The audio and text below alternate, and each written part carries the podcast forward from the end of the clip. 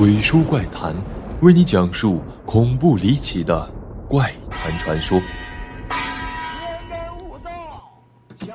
本节目由喜马拉雅 FM 独家播出。大家好，我是鬼叔，怪谈协会收录粉丝投稿的发生在身边的恐怖灵异事件，以下都以第一人称讲述，切记千万不要夜里一个人看。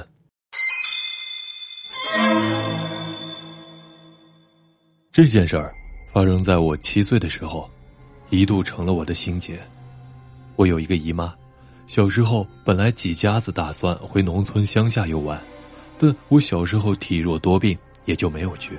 反而回来的时候，同行的姨妈萎靡不振，喜怒无常，总说自己身体不舒服，可医院查也查不出什么来。家里人说，游玩的某天夜里，姨妈一个人莫名其妙的。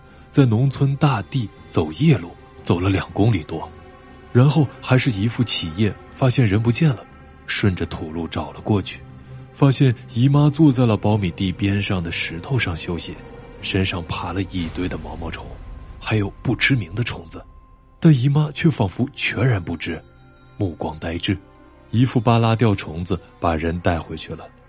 第二天大家问这事儿，姨妈也全然不知，直接失忆了。就连昨天出屋子再回来都干了啥，也都不知道，这也成了我人生中百思不得其解的事情。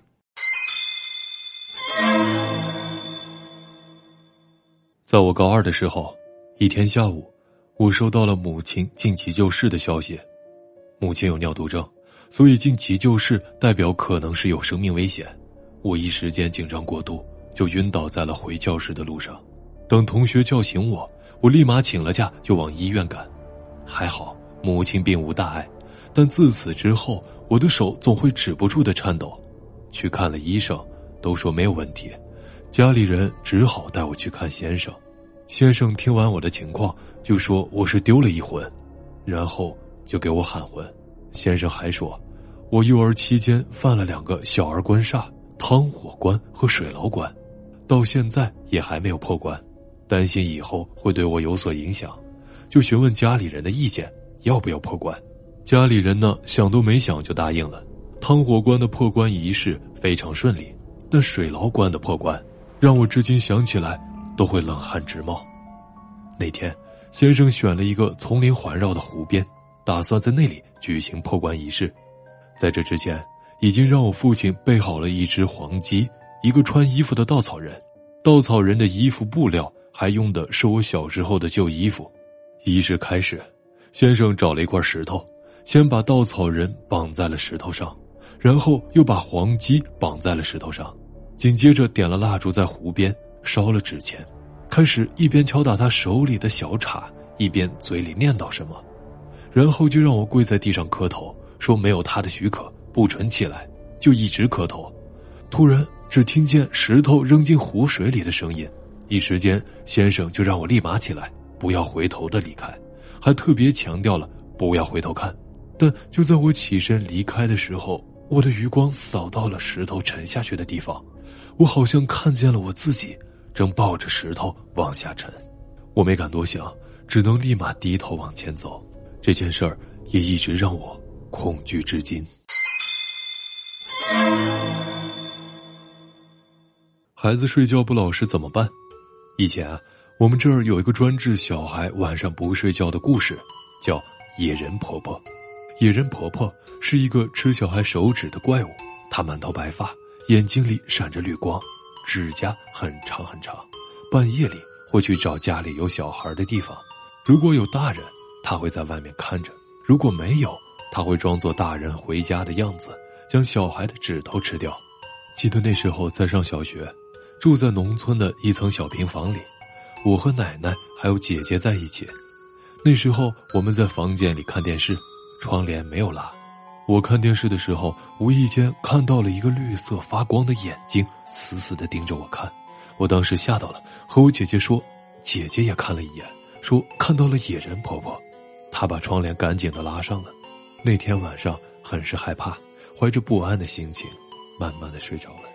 第二天起来。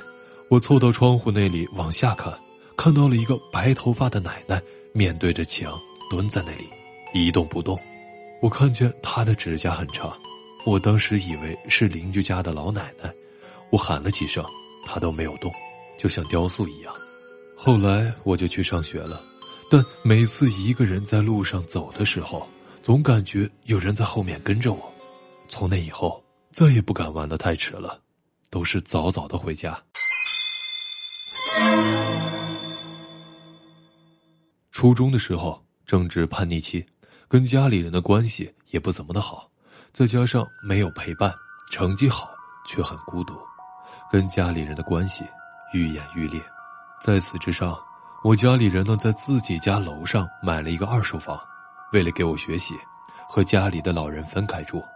这个房子最开始是一个大姐在单独住。后来五十五万买下了这个一百零五平的房子，刚一上楼就感觉装修特别的老。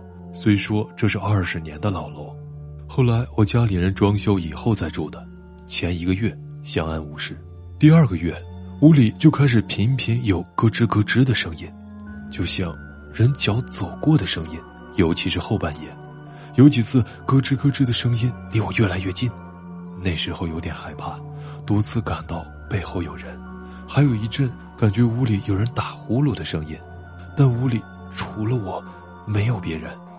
后来，在我再三的央求之下，家里人给我找了一位当地的老人。这个老奶奶看过之后说，房子之前的女主人堕过胎，而我休息的卧室曾经是一个储物间，那个小孩一直都没走，似乎是被什么东西镇住了。接着半夜就过来一群人。忙忙叨叨的，不知道干了些什么，估计是做法事吧。而后的几天，说也奇怪，屋里特别的安静，而我也没有那些奇奇怪怪的感觉了，反而睡得特别香。难道真有什么东西注视着我？小学的时候，我们小区后面是以前的社区医院，但已经废弃很久了。我和几个朋友就想过去看看，到医院门口发现门是锁着的，但那个锁已经老化了，很容易就被我们砸开了。我们几个就悄悄的进去探险。废弃的医院里面特别破旧，转了一圈后，我们发现了医院的太平间。那个太平间里面是密闭的，但还是感觉有风吹进来。当时玩了没多久，我们几个人就有点害怕，就各自回家了。当晚。睡觉的时候总感觉有人在看着我，没当回事儿就接着睡了。凌晨的时候突然醒了过来，睁眼瞥见床边有两个人影，一高一矮，想喊却怎么也喊不出来，动也动不了。就这样不知道怎么又睡了过去。第二天，我又去找了那几个朋友，据他们说，那天回去他们吃什么吐什么，大家都把这些怪异的现象归咎于昨晚探险的。废弃医院。我家在贵州遵义某小镇的乡下，目前我在贵阳读大学。在今年暑假，我回家，无意间听到外婆和我说了一件事儿。五月份左右，他们老一辈呢都有一个习惯，就是晚上在家门口洗脚。一天晚上，天刚黑，还能大概的看清点。一个人在马路上朝我们家走来，可就在一辆货车经过之后，在马路外面的那个人不见了。马路外面，我们家种了一片玉米地，当时外婆下意识以为这个人是跑到了玉米地里，怕是一个小偷吧，就叫我爸爸拿着电筒去看，但怎么找也找不到。后来外婆回忆说，那个人影的穿着有点像兽医。玉米林的对岸。是我们家的一口鱼塘，我爸呢怕有人偷鱼，所以每天晚上两三点的时候都会去查看一番。巧的是，也是在那个月份，有一天晚上，我爸呢照例准备过河去看鱼塘的时候，就看见身穿寿衣的人影在鱼塘边走过。我爸打着电筒追了过去，人影顿时就销声匿迹了，所以外婆就称呼他为那个东西。村里的河。长年累月的有淹死的人，外婆认为不干净，一个假期都没有允许我去河边钓鱼。本期结束，我是鬼叔。想马上看的观众，别忘了长按点赞按钮，三连进行催更。下期不见不散。